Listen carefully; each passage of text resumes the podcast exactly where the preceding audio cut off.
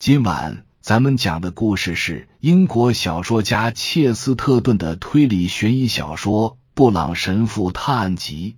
话接上回说到，但是他宛若雕塑般纹丝不动的表现，与脚下的一群人形成了鲜明的对比。其他所有人面对着突如其来的闪电，都不由吃了一惊。因为尽管天一直在下雨，这却是第一个闪电。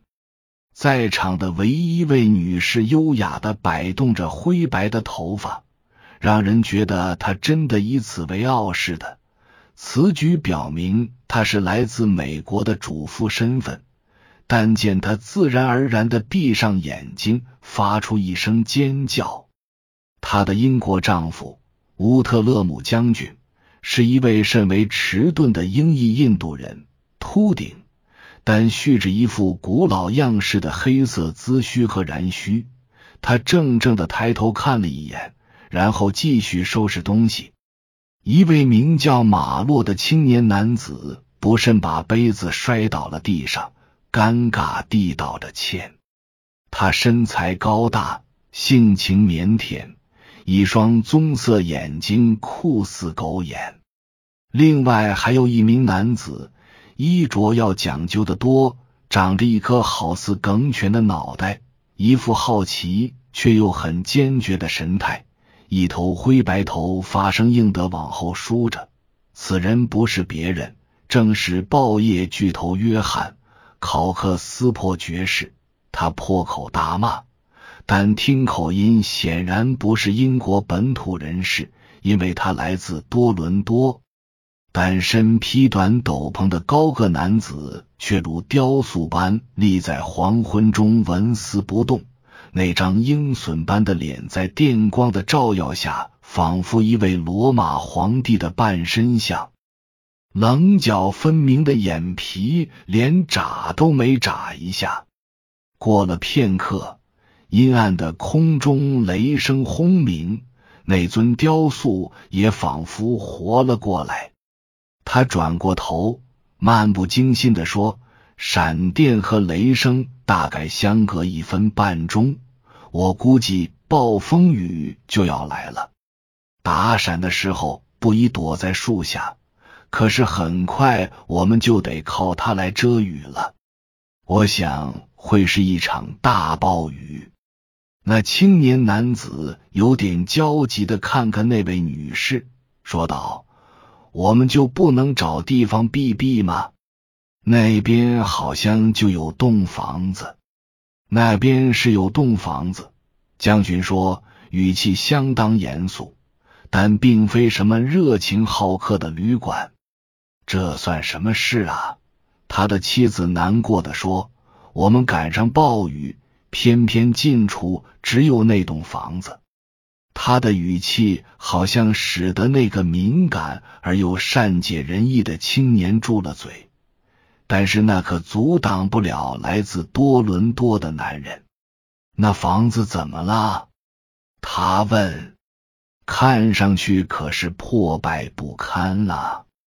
那地方，将军冷冰冰的说，属于马恩侯爵。哇！约翰·考克斯珀爵士叫道：“我碰巧听说过不少关于那家伙的情况。那可是个古怪的家伙。去年彗星上头版介绍他的神秘故事，不为人知的贵族。是的，我也听说过他。”青年男子马洛低声说。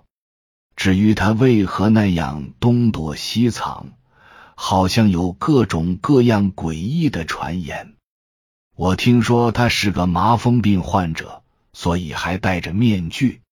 还有人一本正经的告诉我说，那家人受到了诅咒，生了一个可怕的怪胎，藏在密室里了。马恩侯爵长了三颗脑袋。罗曼相当严肃的说。每隔三百年，那家人的家谱上就会出现一个三头贵族。没人敢接近那个受到诅咒的人家，除了一对沉默不语的帽商，他们奉召前去送数量异常的帽子。但是说到半截，他语调陡然一转，变成那种足以在剧场中制造恐怖气氛的口气。我的朋友们，那些帽子都不是人戴的帽子啊！那位美国女士皱着眉看了看他，眼神中露出一丝狐疑，仿佛那种变声的把戏让他不由自主的有所触动。我不喜欢你的恐怖笑话，他说。我情愿你没讲这个笑话。总之，谨遵教诲。那演员答道。但是我像轻骑队那样，连问问原因都不行吗？原因是，他答道，他并不是不为人知的贵族。我本人就认识他，或者至少可以说。他三十年前在华盛顿当使馆随员的时候，我跟他很熟。那时我们都还年轻。他并没有戴面具，至少跟我在一起的时候没带。他也不是麻风病患者，尽管他有可能同样孤独。而且他只有一个头和一颗心，那颗心还碎了。不幸的爱情，当然，考克斯珀说：“我想把那刊登在彗星上。我想那对我们是莫大的恭维。”他若有所思的答道：“你总以为男人的心是女人给弄碎的，但是还有其他形式的爱和丧亲之痛啊！你从没读过悼念吗？”你从没听说过大卫和约拿丹吗？让可怜的马恩心碎的是他弟弟的死，那实际上是他堂弟，不过是跟他一起长大，像亲兄弟一样，比大部分亲兄弟还要更亲。我认识他的时候，大家都叫他詹姆斯梅尔，是两兄弟中年长的那个。但他总是扮演崇拜者的角色，把莫里斯梅尔奉若神明。而且据他说，莫里斯梅尔当然是个奇才。詹姆斯也不笨，并且非常擅长自己的政务工作。但是好像莫里斯也能胜任那事和其他任何事。他是个才华横溢的艺术家。业余演员和音乐家等等等等。詹姆斯本人很英俊，身材修长、强壮，精力充沛，还是高鼻梁。不过，我想年轻人可能会觉得他怪模怪样的，因为他把络腮胡子按照维多利亚时代的样式修剪成两团浓密的腮须。然而，莫里斯却把胡子刮得干干净净，而且根据我见到的肖像来看，自然是非常漂亮。不过看起来，与其说是绅士，倒不如说更像个男高音。詹姆斯总是一而再、再而三的问我，他的朋友是不是奇才，是不是女人都会爱上他，诸如此类的。直到把我烦的要命，只可惜那突然之间演变成了一场悲剧，仿佛他一生都在膜拜的偶像，有一天却突然倒下，像瓷娃娃一样摔成碎片了。在海边意外染上了风寒，一切就都结束了。从那以后，那青年男子问道：“他就这样把自己关起来了吗？”他先是去了国外，他答道：“去了亚洲，食人岛和鬼知道什么地方。天降横祸，每个人的反应大不相同。他采取了与世隔绝、切断和任何人的联系，甚至抛弃传统，尽可能摆脱掉回忆。他不忍提及往事。”一幅肖像，一件轶事，就连能引发联想的东西都不行。他不忍举行隆重的葬礼。他一心想着逃离，在外流落了十年。我听说他在流亡末期开始有所恢复，但是一回到家就旧病复发了。他患了一种宗教性忧郁症，实际上就是疯了。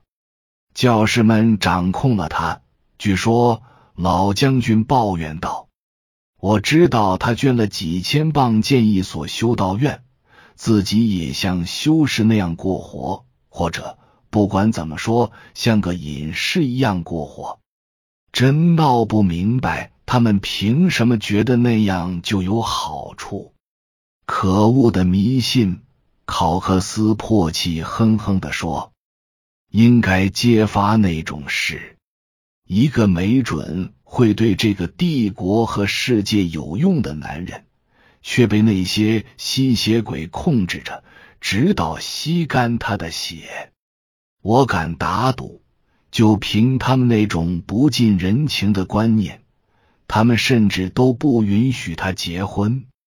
是的，他一直就没结婚。那位女士说：“事实是，我认识他的时候，他订婚了。